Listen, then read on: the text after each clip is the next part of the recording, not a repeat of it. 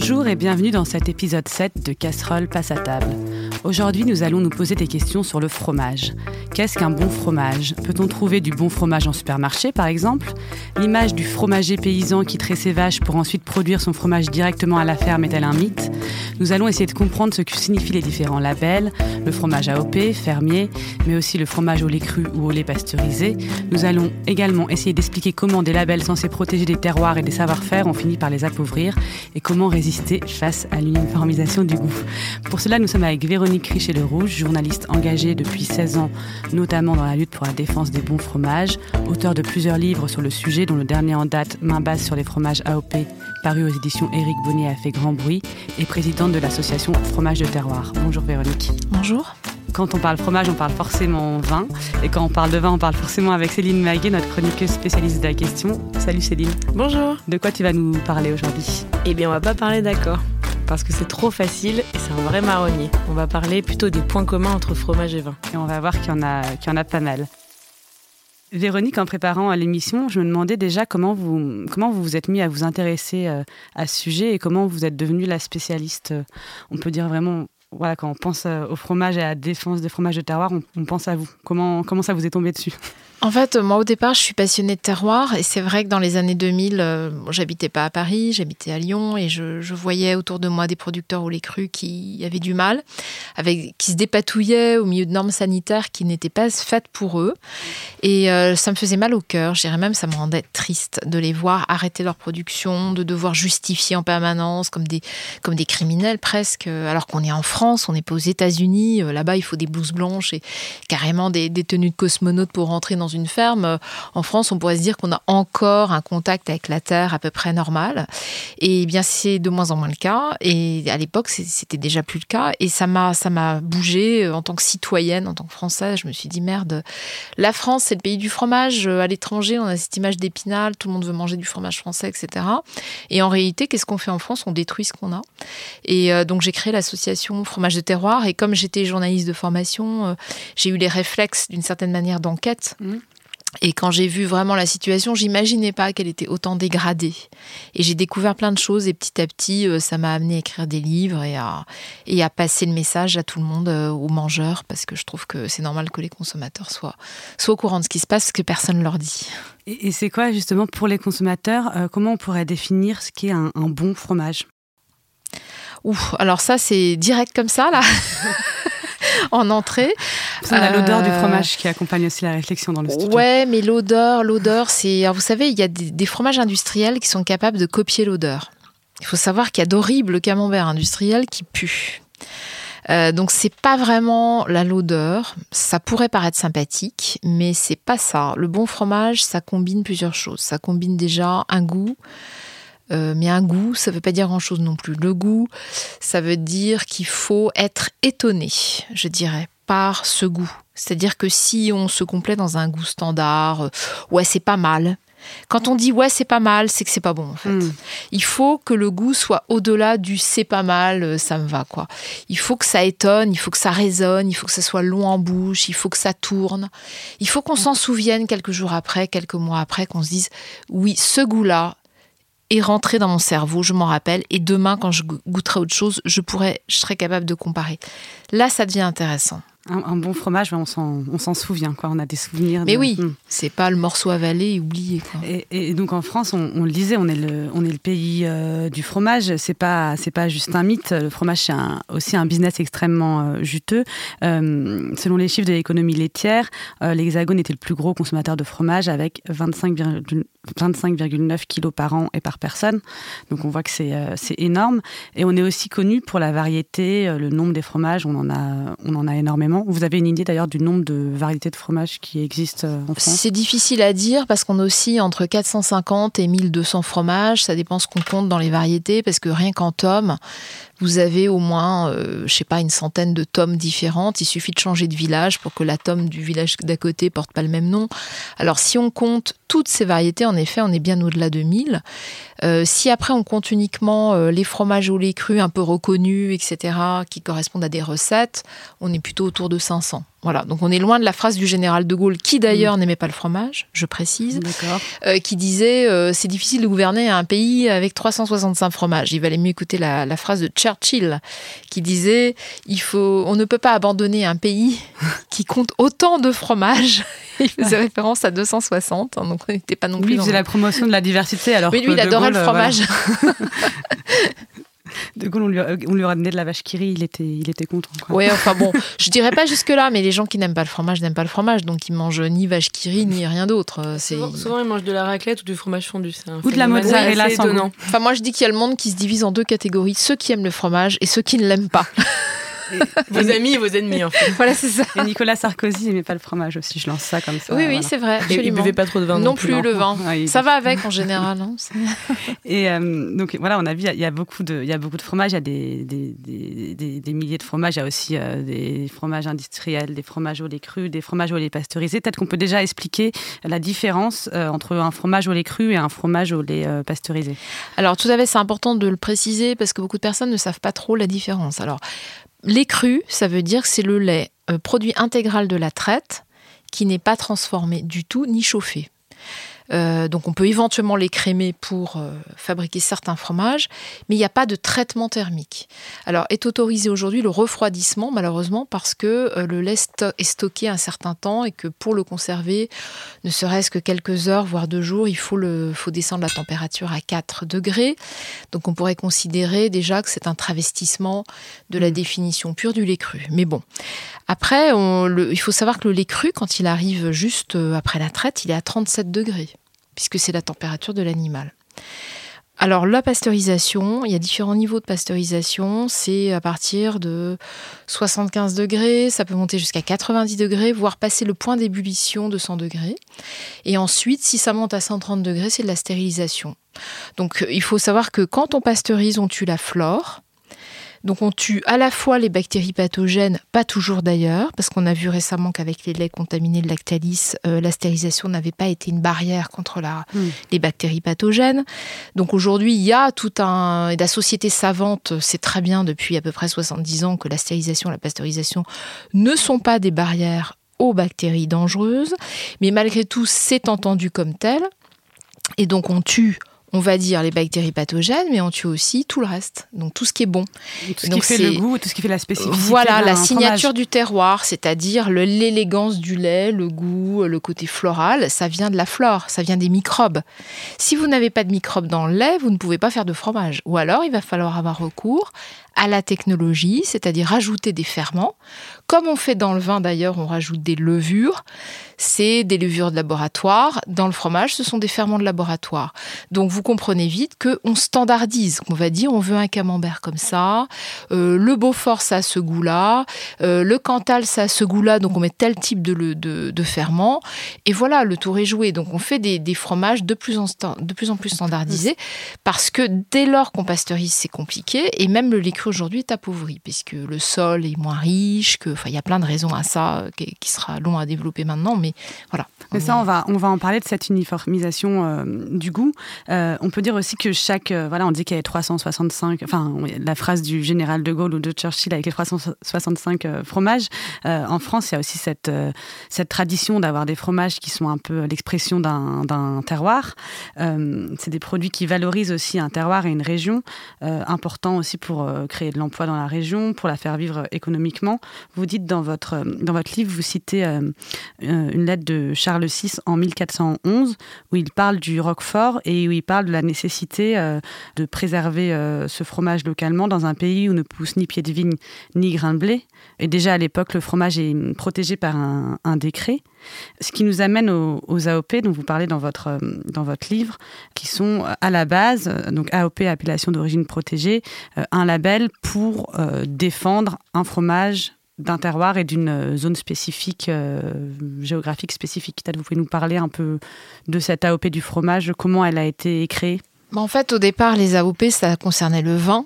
C'est tout début du XXe siècle. Alors vous avez tout à fait raison de faire référence à ce premier décret, parce que la France est l'inventeur des, AOC au départ, hein, appellation d'origine contrôlée.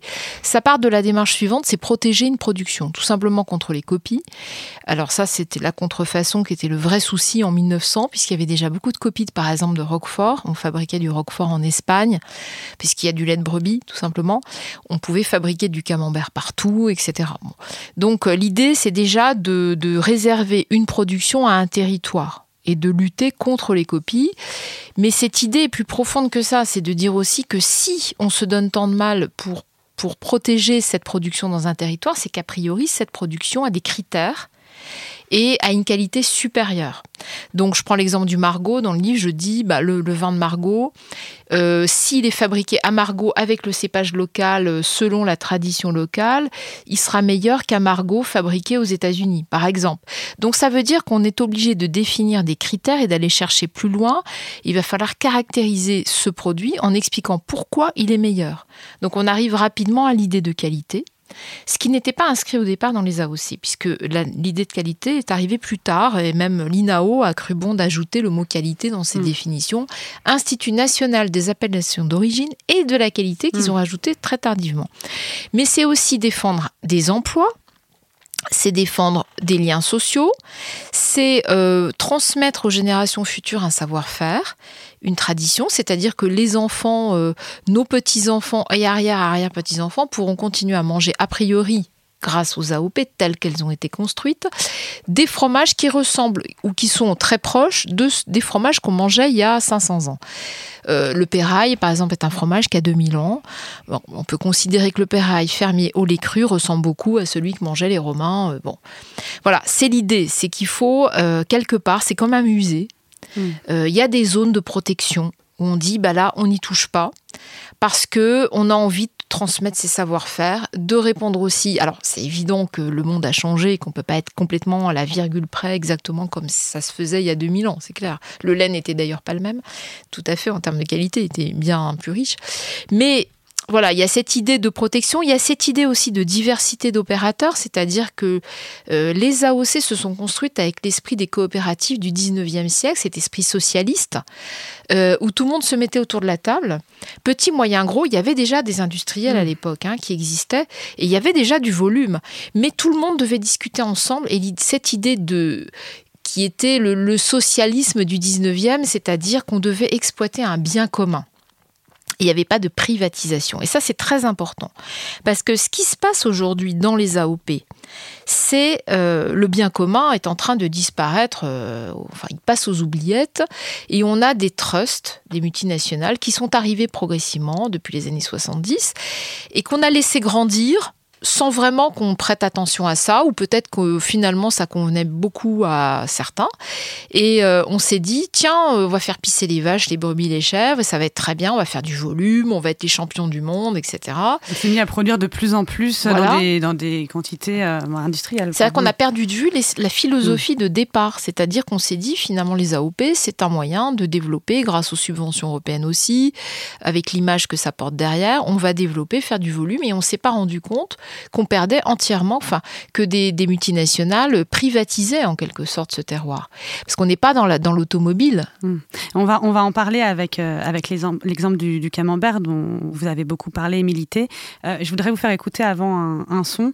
Bah, C'est la campagne de, de, pub, on peut dire, pour les, pour les AOP. Nous, les 44 fromages, les 3 beurres et 2 crèmes d'appellation d'origine protégée AOP nous garantissons notre origine.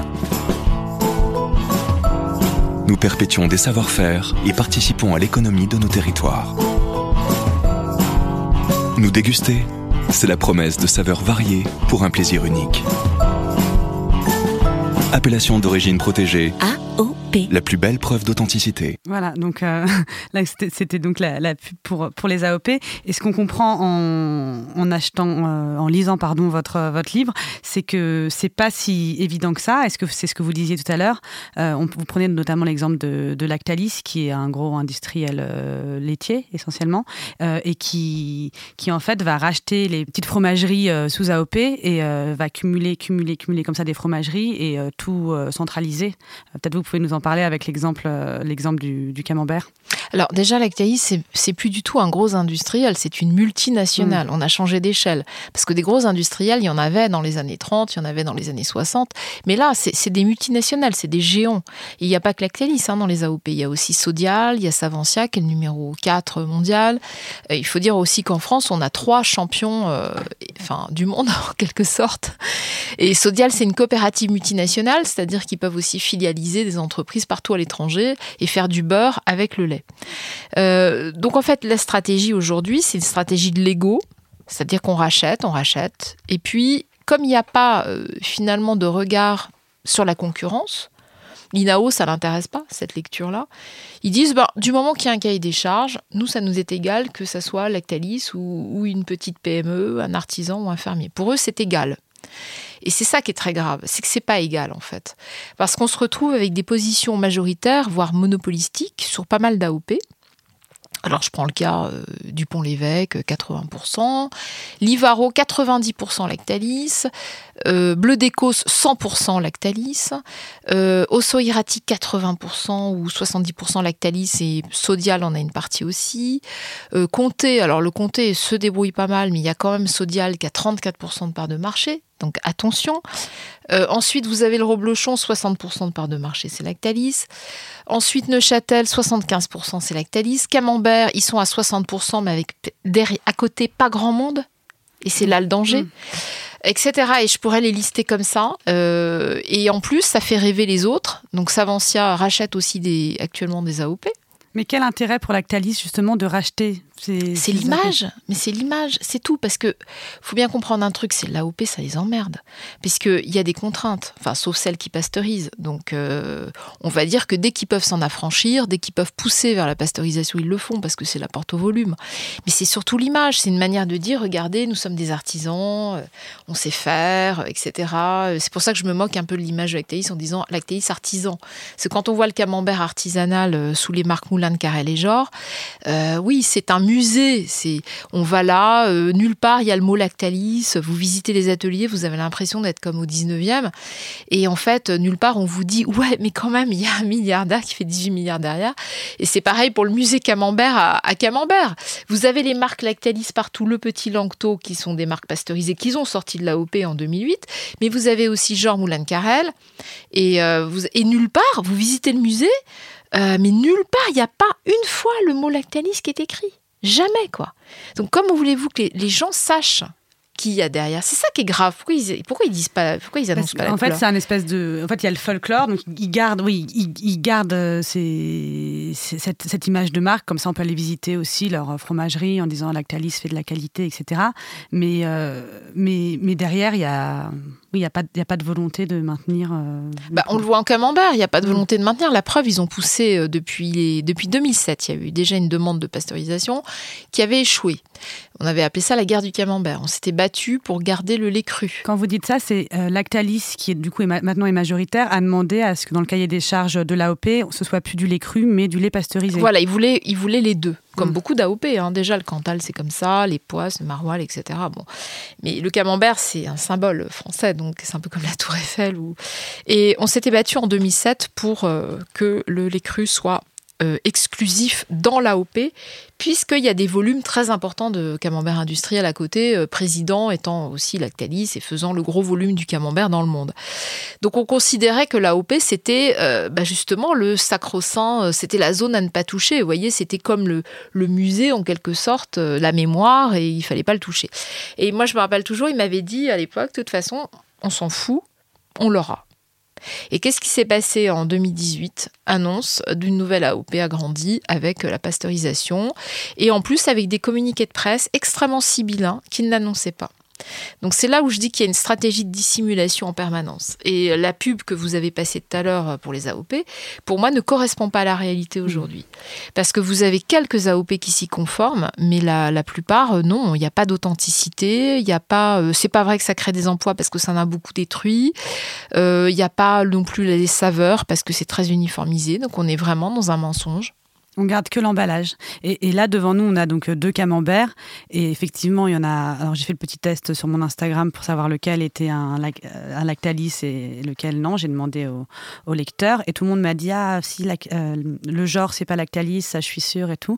Et en fait, le camembert genre euh, a devant, que j'ai devant moi, donc qui fait vraiment camembert traditionnel, appellation d'origine protégée, camembert de Normandie, ça, c'est un camembert Lactalis. Et il n'y a aucun moyen de le savoir quand on est au supermarché et qu'on veut choisir son fromage. Non, alors c'est vrai que c'est un camembert traditionnel dans le sens où l'atelier qui existe est toujours de petite taille. Euh, néanmoins, je trouve que c'est très bizarre de ne pas indiquer quelque part sur l'étiquetage que cette, cet atelier appartient à Lactalis. Je ne vois pas où est le problème. Mais cette stratégie de dissimulation, pour moi, euh, cache autre chose. Mais c'est la stratégie de ce groupe. Mais vous savez, Sodial et Savancia, et puis même Orial sur les fromages de chèvre, aujourd'hui a un gros appétit sur les AOP. C'est pareil. Nulle part vous voyez, le, vous voyez leur nom. Parce qu'ils considèrent certainement que ça fait un peu tâche, quoi. Enfin, ça ferait pas vendre, sans doute. Mais, mais, du coup, est-ce que le goût, euh, lui, est toujours là euh, Est-ce qu'après nous, on pourrait se dire, bon, bah ok, Lactalis le rachète, mais si le camembert est toujours bon, euh, pourquoi pas acheter du camembert Lactalis? Bah, il, est, il est bon. D'abord, il faudrait comparer, parce qu'il y en a d'autres. Il reste tant que le cahier des charges tient à partir du moment où le cahier des charges euh, autorise, euh, fait des assouplissements, autorise la pasteurisation, euh, va autoriser peut-être l'agrandissement de certaines fermes avec une nourriture des animaux qui autoriserait de l'ensilage ou je ne sais quoi, comme c'est dans le, enfin, le cas en Saint-Nectaire ou en Cantal. dès qu'on ouvre la porte à des races de vaches qui sont pas, qui correspondent pas aux races rustiques, à partir de là, bah, il y a une dégradation de la qualité. Donc aujourd'hui, ça tient parce que le cahier des charges camembert tenait.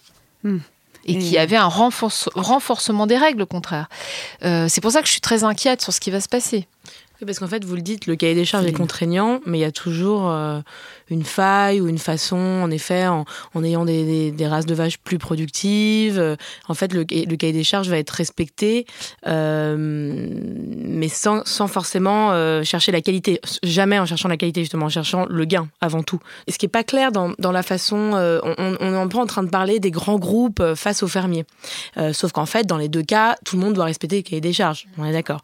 Mais alors, comment est-ce que les grands groupes arrive à faire fi du cahier des charges, ou en tout cas à, tirer profit pour gagner de l'argent. C'est ça plus ma question. Bah, c'est-à-dire que tant que le cahier des charges est là, ils doivent le respecter. Sauf qu'ils rediscutent en permanence pour modifier le pour le faire. Le cahier des charges. Et plus ils sont puissants au sein d'une filière, plus ils ont de capacité à discuter fort et à asservir d'une certaine manière les autres opérateurs, ce qui se passe en Camembert actuellement. Mais c'est pas le seul endroit. On l'a vu dans beaucoup d'autres AOP, ils sont en position euh, quasiment ou pas de monopole ou presque si vous voulez. Donc quand vous avez euh, quelques fermiers à côté, un opérateur qui lui euh, de toute façon si il crie trop fort, il va avoir des problèmes, que par ailleurs les politiques se couchent devant la case parce qu'il y a de la création d'emplois derrière et ça reste à démontrer parce que moi j'ai démontré plutôt le contraire. Mais voilà, c'est l'argument, c'est la menace, etc. Donc que, c'est toujours la même chose, c'est la loi du plus fort. Donc le cahier des charges tient tant qu'il y a des gens en face pour, maintenir ça. C'est le cas en Roquefort, où euh, Lactalis a la marque Société. Euh, c'est un cahier des charges l'écru. Euh, donc aujourd'hui, Lactalis est obligé quand même de respecter le cahier des charges, mais il y a quand même des différences. Dans le cahier des charges, vous avez quand même des assouplissements qui ont lieu. On peut utiliser le pénicillium roqueforti ou euh, en liquide ou euh, de souche moisissure de pain. Et évidemment, bah, comme par hasard, ce sont les artisans qui utilisent la moisissure de pain parce que c'est plus compliqué, parce que c'est plus long, ça demande microbes, euh, une cave avec des microbes indigènes, etc. Quand vous avez un Penicillium roqueforti qui est fourni par un labo, euh, même si c'est issu d'un germe sauvage ou endogène, euh, forcément, euh, ça, standardise davantage. Et c'est plus facile pour faire du volume. Donc même dans les cahiers des charges stricts, ils arrivent quand même à trouver des moyens. À trouver des failles. voilà, de, pour, se frayer un passage, on va dire. Et, ce qui est intéressant aussi, on en parlait tout à l'heure, c'est cette, cette uniformisation du goût. donc vous aviez écrit au moment justement de cette de ce qui s'était passé dans le camembert avec l'actaliste, une tribune dans Libération, c'est le camembert de Normandie AOP au lait cru qu'on assassine, qui avait été signé par par plusieurs chefs, par plusieurs personnes du monde de la gastronomie aussi. et vous disiez, si nous laissons faire, dans cinq ans à peine, le véritable camembert de Normandie sera un produit de luxe réservé aux initiés, tandis que la masse des consommateurs devra se contenter d'un errate fabriqué selon les méthodes industrielles. Pour les uns, le lait cru moulé à la louche aux arômes complexes. Pour les un plat pasteurisé, mais pouvant néanmoins se réclamer d'une appellation d'origine protégée. Parce qu'il y a ça aussi, c'est-à-dire que Lactalis, ils vont récupérer quelques AOP, euh, continuer à faire du camembert au lait cru euh, traditionnel, et à côté de ça, ils vont aussi créer d'autres produits qu'ils appellent pas euh, camembert de Normandie, mais camembert fabriqué en, Normandie, qui n'ont pas les mêmes façons d'être produits, qui sont pas au lait cru, qui n'ont pas besoin d'autant de main d'œuvre non plus, et qui vendent à côté de ces camemberts-là à des prix beaucoup, beaucoup moindres, ce qui fait qu'il y aurait un espèce de camembert pour les riches et un espèce de camembert pour, pour les pauvres. C'est plus grave que ça. Actuellement, vous avez l'AOP qui est strictement les crus, ou Lactalis c'est très puissant dedans, mais vous avez encore quelques opérateurs. Mais au moins, on a un moulage à la louche à la main et le lait cru. C'est quand même deux critères absolus de la tradition sur le camembert. Parce qu'on faisait ça Marie Harel, qui a pris, à qui on prête la, paternité du camembert, a priori, on faisait déjà comme ça le camembert il y a, 250 ans. Donc, c'est deux critères traditionnels et aussi du goût, parce que la pâte, du fait du moulage à la louche à la main, en cinq coups de louche, est plus persillée, etc., plus légère. il y a une vraie différence là-dessus. Aujourd'hui, ils sont contraints de respecter ce cahier des charges à travers leurs différentes marques. Demain, l'AOP qu'on nous prépare, c'est pas comme ça que ça va se passer. C'est-à-dire qu'en grande distribution, la plupart des gens vont trouver un camembert sous AOP pasteurisé et moulé mécaniquement en un seul bloc. Donc une pâte totalement dense. Euh, Mais c'est indiqué sur la... ce sera indiqué ou pas sur la boîte? Alors ils disent que oui, moi je ne les crois pas parce qu'aujourd'hui l'étiquetage sur la pasteurisation dans les AOP est quasiment euh, tellement invisible qu'il faut une loupe pour le voir. Donc je crois absolument pas. Alors peut-être les premiers mois ils vont jouer le jeu, puis petit à petit on va réduire le lettrage, on va réduire pour euh, toujours mettre en avant que le lait cru et jamais la pasteurisation. Sauf que le problème de la grande distribution, c'est que quand vous faites vos négociations avec euh, Auchan, Carrefour, Leclerc, etc. Eux, ils référencent un seul produit sous l'AOP, le moins cher. Et d'ailleurs, on le voit bien aujourd'hui, actuellement, quand vous vous baladez dans ces magasins-là, vous voyez que les AOP qui, sont, qui ont les cahiers des charges mixtes, hein, je prends le cas du Cantal et je prends le cas de l'époisse, par exemple, c'est toujours l'époisse pasteurisée ou le Cantal pasteurisé qui est vendu dans, dans les grands magasins. Et c'est pas pour rien, c'est parce que dans un référencement, il n'y en a toujours qu'un. Et il y a toujours la discussion des prix. Donc l'AOP, on crée une concurrence au sein de l'AOP. Et c'est ça le problème. C'est-à-dire que là, 95% des mangeurs, des consommateurs, vont trouver ce camembert-là uniquement pasteurisé. Donc c'est pas vrai qu'il y aura le choix. C'est pas vrai, c'est un énorme mensonge et c'est vraiment mal connaître le, le, marché. Quoi. Enfin, et les autres euh, auront droit au camembert au lait cru AOP où là, ça sera marqué véritable camembert, mais le problème, c'est qu'il ne sera pas proposé en grande distribution. Et à force, il va disparaître. Euh, bah, il sera chez les affineurs, euh, il sera beaucoup pour les gens qui font leurs courses ailleurs. Et, moi, j'en ai marre, si vous voulez, mm. de ça, de cette culture de l'élitisme dans la bouffe en France, parce que la France, c'était le pays où on pouvait manger bien, à tous les prix pas chers. Et vous, en France, autrefois, moi, je suis d'une génération alors c'est vrai que vous, vous êtes tous euh, ici beaucoup plus jeunes que moi, mais si je pense. Et euh, moi, j'ai connu une, époque en France où vous baladiez partout et vous aviez des petits restaurants, des petites auberges, vous aviez des, métiers, des commerces de bouche, vous, trouviez des produits d'excellente qualité, mais vraiment aujourd'hui qui seraient vendus à des prix de dingue. Et, euh, et vraiment pas cher. On mangeait bien en France. Et c'était la particularité de la France, c'est que c'était le seul pays au monde où on pouvait boire du vin à tous les prix très bon, manger des fromages à tous les prix très bon et manger à tous les prix d'une manière générale très bon. N'oublions pas l'Italie. Ça, c'est hein. fini. Oui, mais l'Italie euh, aussi. Voilà, c'est les deux pays. Mais la France, peut-être encore plus. Mais ça, c'est quelque chose que, ben, je retrouve dans, quand, je, quand je prépare n'importe quelle émission, même que ce soit sur le vin, sur euh, l'idée qu'il y a une fracture vraiment qui se crée entre les gens. Euh, euh, voilà, les bobos qui vont faire leurs courses dans les, les qui connaissent les bons endroits, qui vont euh, chez leur crémier, qui, et les autres euh, qui n'ont pas les moyens d'acheter ces mêmes produits-là. Il n'y a plus personne en plus dans les campagnes. Regardez, il y a des villages entiers où il n'y a plus rien. Et, pour ces fromages, aller, au carrefour au champ pour acheter ces. Oui, c'est ça. Et, pour ces fromages, donc j'ai regardé le documentaire, le documentaire d'envoyé spécial. Il y a une scène où vous goûtez les fromages, différents fromages, donc avec François-Régis Gaudry qui est critique et gastronomique et un fromager. donc vous goûtez différents fromages, des fromages pasteurisés, d'autres fermiers, forcément vous préférez les fromages, fermiers. Et sous, j'ai lu les, critiques des, des, gens qui ont regardé ce documentaire, et j'ai lu par exemple, ils critiquent, mais en attendant, l'écrasante majorité des Français payés au lance-pierre sont bien contents d'avoir les moyens de manger du fromage. Votre fromage à 40 euros le kilo, pour revenir à la réalité, les bobos, les gens n'ont pas les moyens. Alors la question du prix, je la trouve très dangereuse, c'est-à-dire que c'est quelque chose, comme je disais, qu'on retrouve souvent, et pourtant j'ai l'impression qu'on s'attaque aux, mauvaises cibles, c'est-à-dire pas aux paysans euh, euh, fermiers qui essayent de faire les choses bien et qui essayent de mettre un prix juste pour euh, en vivre, au lieu de s'attaquer à, des gens, justement, comme on en parlait tout à l'heure, lactalistes ou à l'agro, aux industries agroalimentaires qui qui sont, elles, responsables de cette fracture dans les prix. Mais attendez, aujourd'hui, pourquoi moi je me bats pour qu'il y ait une AOP camembert que au lait cru? C'est justement pour ça parce que je, connais, je sais exactement comment ça va se passer. On est en train de nous faire des promesses d'étiquette, on, on nous dit oui, mais le, consommateur aura le choix. Non, aujourd'hui, vous trouvez un camembert au lait cru en grande distribution, puisque c'est le seul AOP. Vous la trouvez à 3 euros ou 2,50 euros. C'est très correct, c'est presque le prix d'un camembert industriel. Quand cette nouvelle AOP va passer, ça sera terminé, le consommateur ne la trouvera plus. Donc où est le choix? Où est la justice? Moi je dis qu'en République française, donc ça va au-delà de ça, vous voyez vite qu'on débarque sur la, politique, mais pour moi le fromage est politique, et en général l'alimentation est politique, c'est que à partir du moment où on ne donne pas le choix aux gens, qu'on les, condamne du fait aussi de la désertification des campagnes, etc., il y a des zones où vous n'avez plus personne dans les villages. Donc comment voulez-vous faire vos courses ailleurs que dans la grande distribution? C'est une vraie stratégie de fracture. Ça va au-delà de, des multinationales contre les fermiers, parce que eux, ce sont presque les jouets de cette stratégie mm. qui est menée depuis 40 ans. En France, on n'a fait que fracturer les gens. On n'a fait que dire, oui, il y, a il y a la bouffe de luxe pour ceux qui ont l'argent, alors ceux-là, ils vont à Monoprix euh, ou dans, chez les, des petits commerçants qui vendent très cher les choses, ou à la grande épicerie ou ailleurs.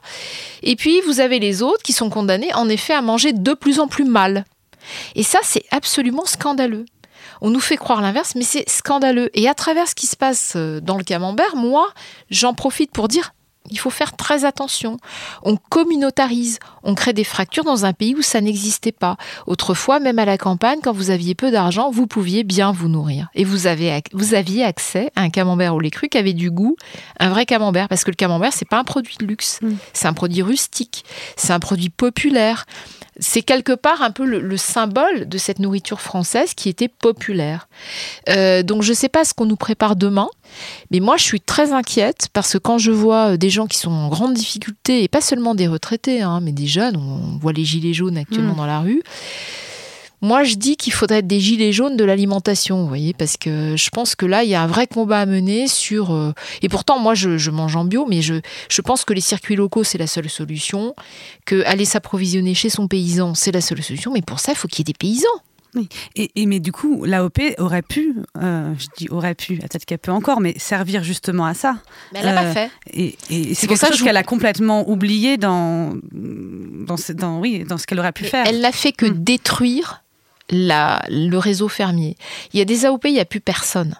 Alors dans le Saint-Nectaire, ils ont péniblement relevé un peu le niveau. Euh, il y a de plus en plus de fermiers, enfin du moins ils en font beaucoup la publicité ils sont très contents de toujours afficher ça. Vous voyez les AOP, regardez, euh, on a maintenu l'outil fermier. Mais alors si on fait le tour de France, euh, je vais vous dire, il n'y a pas grand monde quand même. Hein.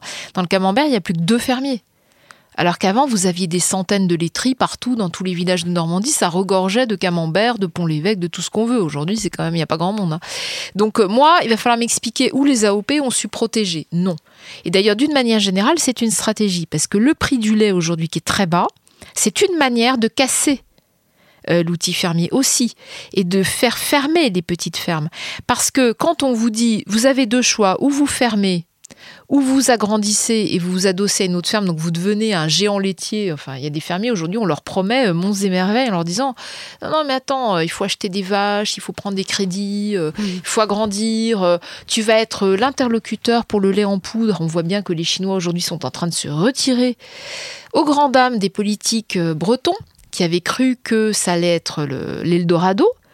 Euh, mais oui, mais non, mais qu'est-ce qu'on fait là? Qu'est-ce qu'on est en train de faire en France Après, avec, un, avec justement ces prix bas, ces prix maintenus très bas du lait, peut-être que des fermiers pourraient penser aussi à valoriser leurs produits en se tournant vers le fromage et faire du coup du fromage fermier plutôt que de vendre euh, en fait, voire à perte. il y en a qui le font.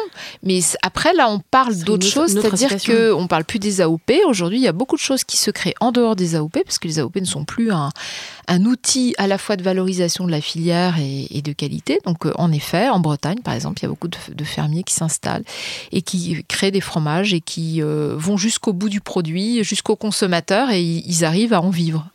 Et on parlait aussi de, ce goût-là, et euh, dans le documentaire, encore une fois, du, vrai goût euh, du fromage. Et dans le documentaire d'Envoyé spécial, euh, il y a un journaliste donc, qui se rend sur le Mondial des fromages, le plus grand salon des fromages en France. il se fait passer pour un fermier qui veut s'installer. et il va sur le stand de, de Sodial, où justement on lui dit Oui, mais le fromage au lait cru, vous n'avez pas le même goût à chaque fois. voilà, c'est bien d'avoir un fromage qui a, de retrouver tout le temps le même goût. Les gens veulent retrouver tout le temps le même goût du fromage. Ça, c'est encore, euh, encore aussi, je trouve, déjà un, manque de, respect pour, le, produit et pour le métier. Et encore une fois, c'est quelque chose qu'ont inventé les, les, industriels en standardisant un goût du fromage, alors que le fromage ne devrait pas avoir le même goût à chaque fois en fonction de ce que mangent les vaches, en fonction euh, de la période de l'année, etc. Euh, ça, cette uniformisation du goût, est-ce que c'est aussi quelque chose ben, qu'ont amené les, malheureusement les, les AOP bah, c'est euh, malheureusement oui, vous avez raison d'employer ce mot. Je dirais que c'est le, sous l'effet aussi de la grande distribution, on avait besoin de stocker des produits.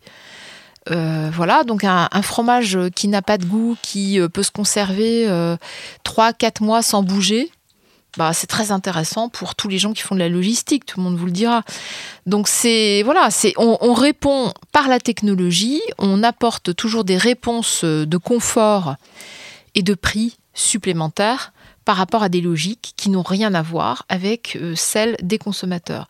Et je dirais aussi que c'est un manque de respect des consommateurs eux-mêmes, parce que c'est pas vrai que les gens se, contentent de produits qui sont euh, standardisés euh, toute l'année. C'est pas vrai. Moi, j'ai fait des dégustations dans les écoles avec des tout petits, des, vraiment des petits enfants en âge juste après la maternelle. Et alors on arrivait avec des époisses, des maroilles, donc pas forcément les fromages les plus doux, vous voyez. Et euh, la maîtresse nous disait ah mais il n'aime pas le fromage lui, il faut pas lui en donner. Non non mais il n'aime pas le fromage. Et en fait les gamins se précipitaient dessus et en redemandaient.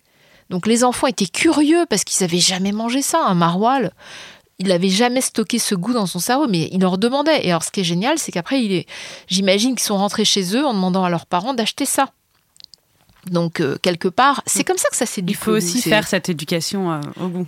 Et, ce qui est drôle, c'est qu'en préparant euh, cette émission donc sur le fromage, j'ai vu pas mal de points communs avec avec le vin. Donc il y a ce côté du terroir, évidemment. Il y a aussi cette lutte chez les producteurs indépendants qui se battent pour pour défendre leur vin sans avec leur spécificité, sans rajouter de la levure, etc. et toi, Céline, en préparant ta chronique, tu as trouvé aussi un un autre point commun entre ces deux produits. Oui, parce qu'en fait, euh, le fromage et le vin sont cousins. Enfin, ils sont cousins, ils ont, ils ont on va dire plutôt qu'ils ont un point commun, plus d'un point commun d'ailleurs. Tous les deux sont le fruit d'une fermentation.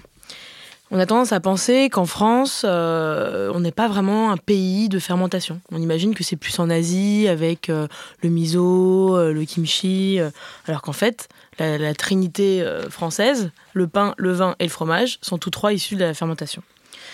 Et ça consiste en quoi alors cette fermentation? Il s'agit d'une transformation du sucre des aliments en acide lactique, en gaz ou en alcool, grâce à l'action de micro-organismes, les bactéries, les levures ou les moisissures. Les fromages connaissent eux une fermentation lactique, une transformation du lactose présent dans le lait en acide lactique, alors que le vin connaît une fermentation alcoolique. Véronique sera plus à même de vous expliquer comment on fait un fromage, parce que entre les fromages à pâte molle et à croûte fleurie, les fromages à pâte molle et à croûte lavée, les fromages à pâte dure, les bleus ou pâte persillée, je me suis un peu perdue. Moi, je vais vous raconter comment on fait du vin. Le vin provient du raisin. Ça paraît simple, mais sait-on jamais, c'est important de le rappeler, c'est un peu comme le fromage provient du lait. Et sur la peau des raisins se trouvent les levures leur joli nom, les levures indigènes. C'est elles qui vont entraîner une fermentation dite spontanée. Elles vont transformer le sucre présent dans les raisins en alcool.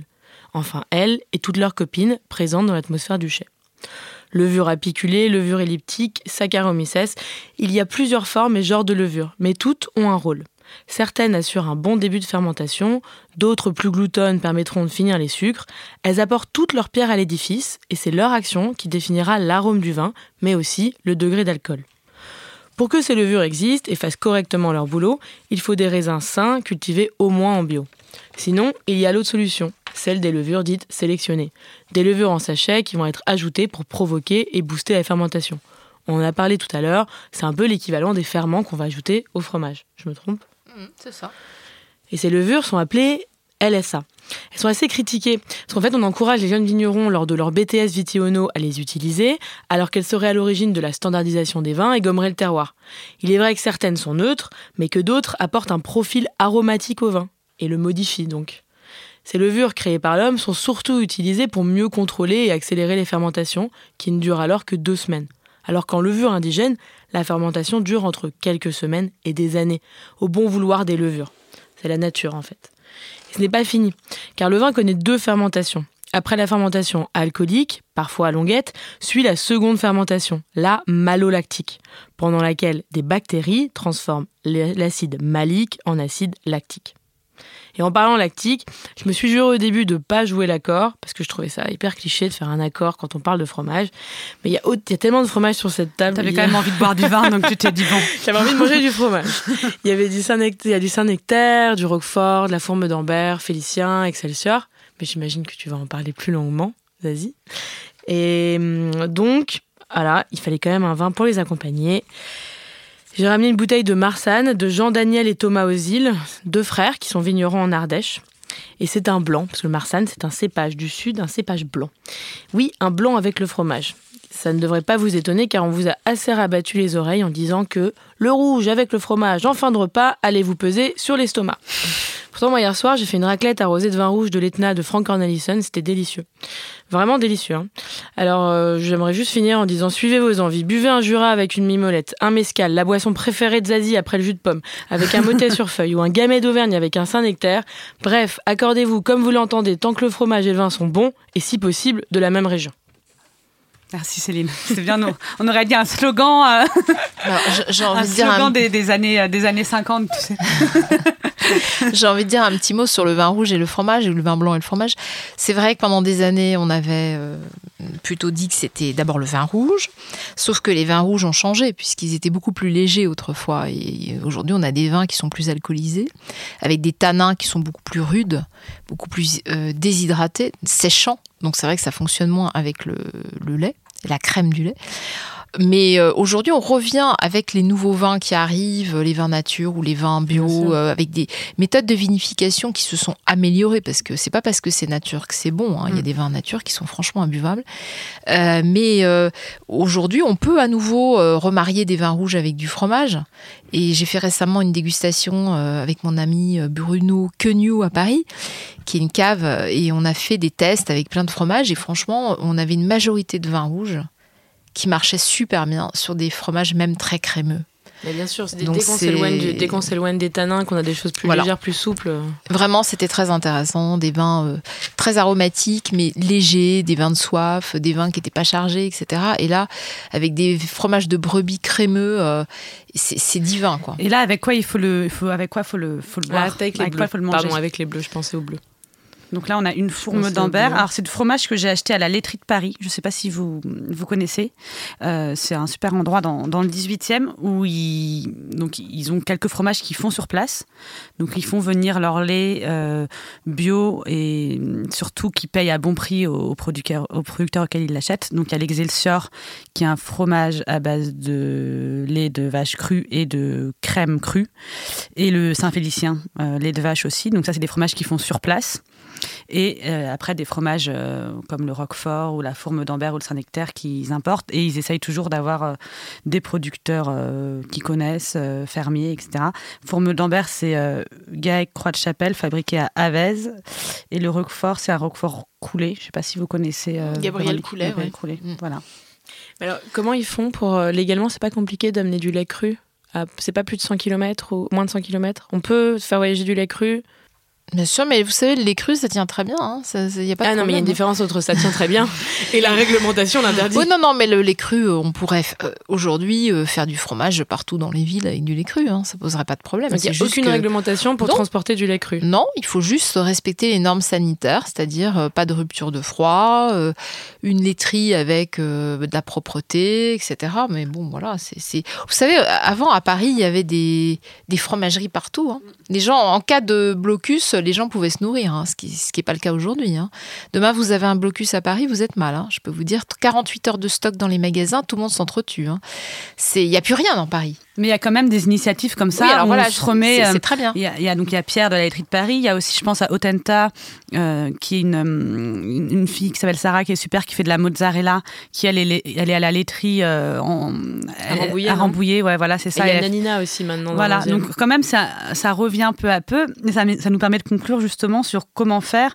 Euh, là, on a parlé effectivement de Lactalis, etc. Mais comment faire justement pour résister face à cette emprise industrielle? Comment comment, comment on peut faire quand, quand on est consommateur ou, voilà. Est-ce que vous, Véronique, vous avez des, pistes? Les consommateurs aujourd'hui doivent être euh, gastro-conscients. Ce que je dis dans mon dernier livre, euh, c'est euh, bien être gourmand, bien sûr, mais militant. C'est aujourd'hui, on ne peut pas s'extraire d'un discours politique. Et euh, ça n'empêche pas qu'on peut prendre du plaisir en buvant du vin ou manger du fromage ou autre chose. Ça, ça n'enlève rien au plaisir.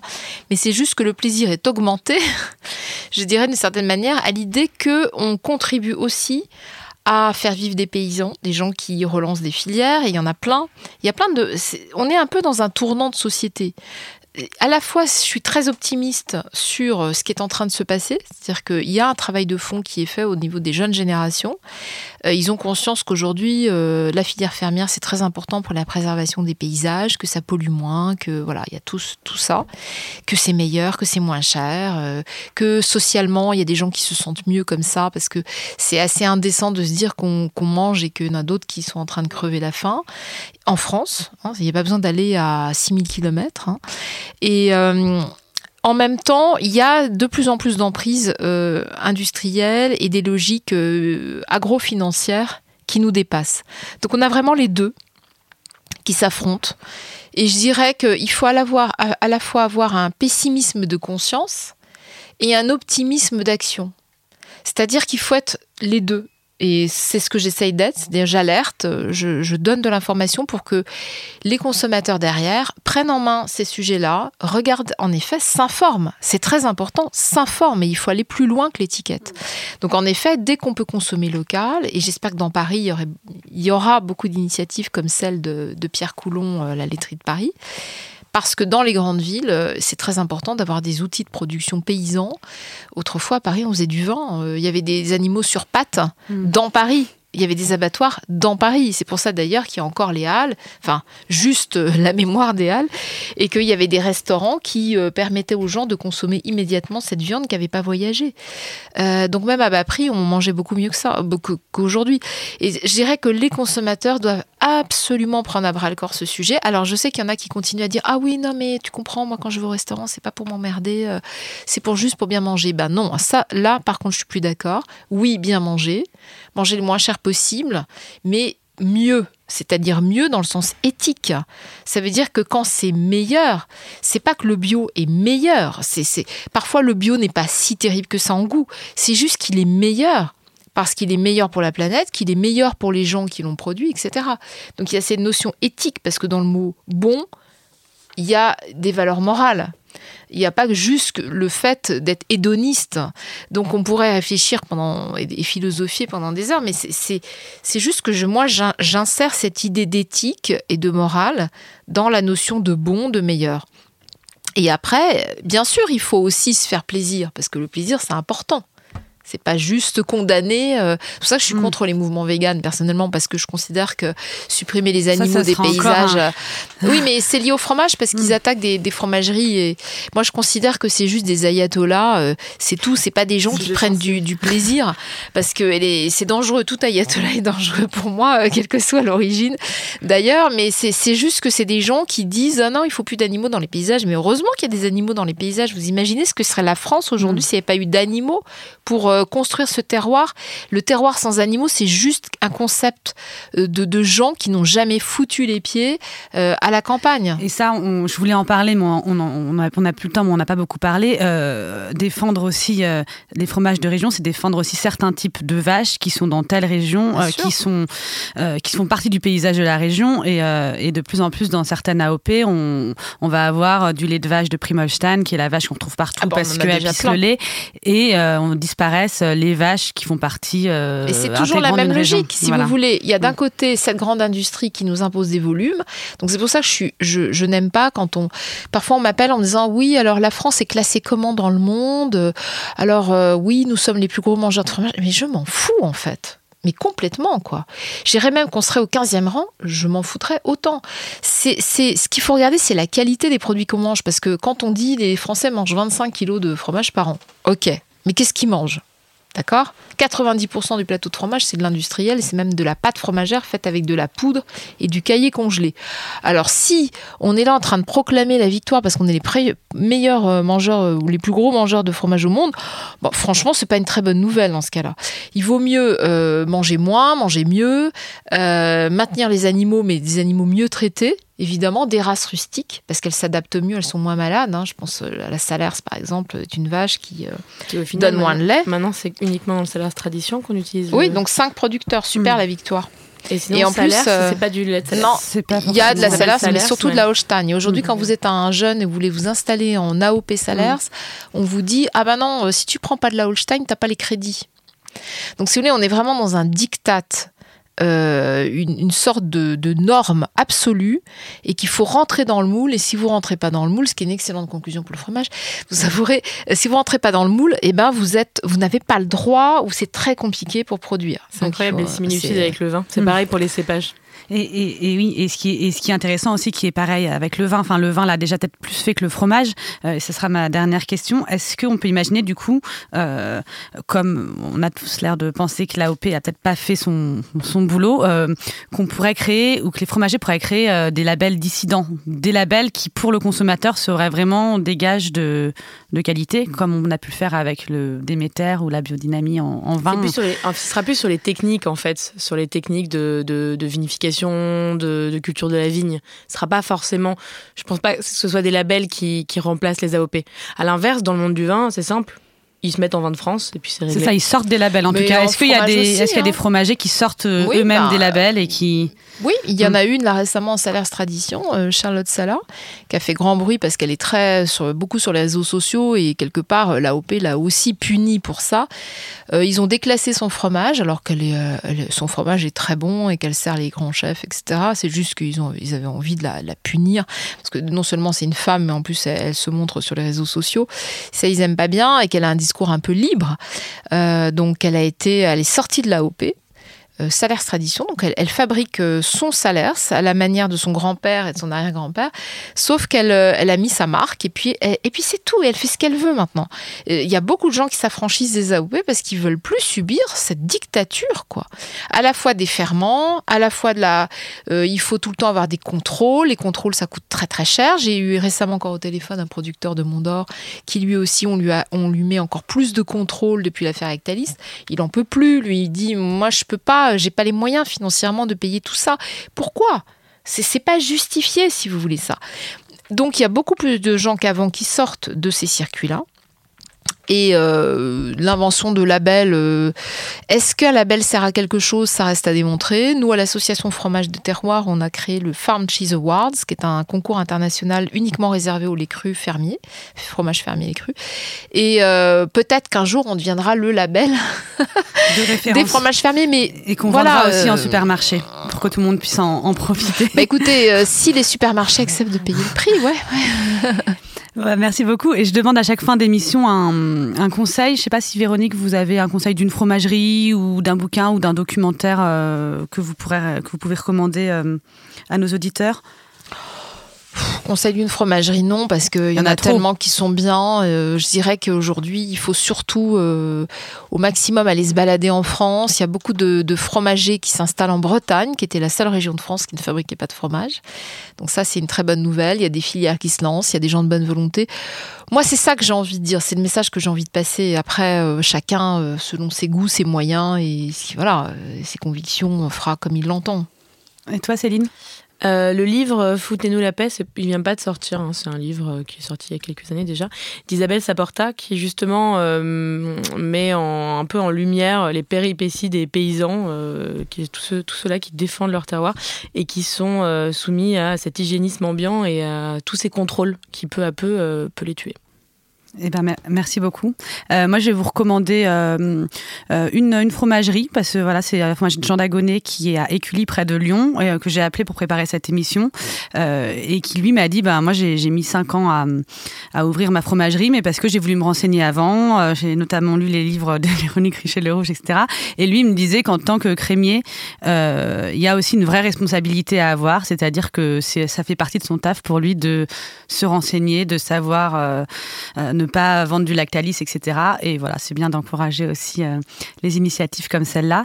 Euh, merci beaucoup. Et euh, voilà, je voulais répéter ce que, ce que disait Véronique un peu tout à l'heure. C'est vrai qu'on peut un peu sourire parfois quand on parle de défendre le vrai camembert ou le vrai roquefort, mais c'est vrai que c'est vraiment aussi des convictions politiques, économiques, c'est défendre des petits producteurs indépendants, accessibles à tous, donc c'est aussi défendre une, une certaine vision du monde. Alors, je vous recommande évidemment Main basse sur les fromages AOP de Véronique Richer-Le Rouge, paru chez Éric Bonnier Édition. Vous pouvez également retrouver euh, ses précédents ouvrages. Je vous mettrai tous les liens sur le site euh, de Binge Audio et sur la page Facebook de l'émission. Vous pouvez m'écrire à zazie.binge.audio ou sur mon Instagram zazimiamiam pour nous dire si vous adorez le fromage au lait cru ou si vous ne jurez que par le Babybel, par exemple.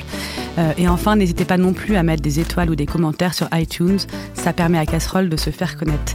Je remercie également Quentin Bresson, qui est le réalisateur de cette émission et dont le fromage préféré est le Saint-Nectaire. Voilà, vous savez tout maintenant.